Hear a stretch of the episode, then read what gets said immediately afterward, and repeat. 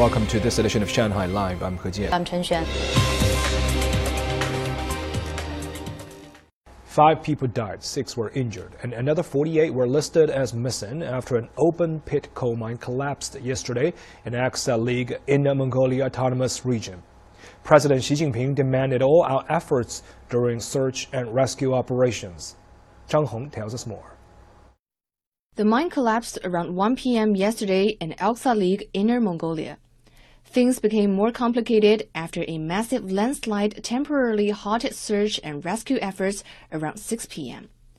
Two of the injured were listed in intensive care, while the other four were in a stable condition. I just started working at 1:15 p.m. I saw rocks falling and the situation was quickly getting more and more serious. An evacuation was organized, but it was too late. The mountain just collapsed. National Emergency Rescue Team experts are working with local doctors and nurses to treat each patient. Police have detained people as they investigate what caused the collapse. The site used to be an underground coal mine, but was converted into an open pit mine in 2012. Production was halted in 2018, but the mine owned by Inner Mongolia Alxa Left Banner Xinjing Coal Corporation was permitted to reopen in April 2021. Zhang Hong, Shanghai Live. A helicopter sightseeing tour began operations today in Pujiang Town, Minhang District. The recreational flight service is the first of its kind in the city. Tang Xiaofan has more. The tours use a four-seater R-44 light helicopter, one of the world's most widely used civilian helicopters.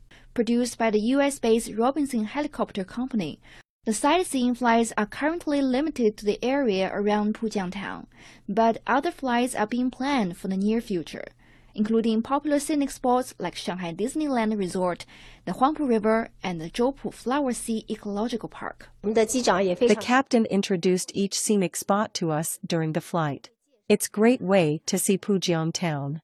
This program is part of an overall effort to revitalize these areas and create thriving businesses. We want to help with local development in all aspects, including air, land, and water tours. Each helicopter has a pilot and a co-pilot, each of them with over 600 logged hours of flight time. Tang Xiaofan, Shanghai Live. The UN General Assembly resumed its 11th emergency special session yesterday on the eve of the anniversary of the beginning of the war in Ukraine to consider a new draft resolution aimed at restoring peace. Stephen Rancourt has more. During the session, United Nations Secretary General Antonio Guterres urged the concerned parties to stop the conflict and called for the UN Charter to be respected.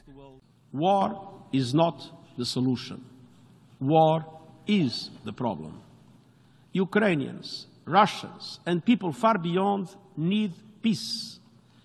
Ukrainian Foreign Minister Dmytro Kuleba introduced a draft resolution putting forward a 10-point peace formula outlined by Ukrainian President Volodymyr Zelensky. The peace plan includes nuclear, food, and energy security, the release of prisoners and deported persons, the implementation of the UN Charter, and the restoration of territorial sovereignty of Ukraine based on its internationally recognized borders. Vasily Nebenzia, Russia's permanent representative to the UN, stressed at the session that it is the collective West, not Ukraine, that is fighting Russia in this conflict. In their desire to defeat Russia in any way possible, they cannot just sacrifice Ukraine, they are ready to plunge the entire world into the abyss of war. Russian President Vladimir Putin said yesterday that Moscow will boost its nuclear forces. As before, we will pay increased attention to strengthening the nuclear triad. Putin made his remarks two days after announcing Russia would suspend the New START treaty, a deal that was designed to limit each country's deployed nuclear warheads, and Russia's last remaining arms control agreement with Washington. Stephen Rancourt, Shanghai Live.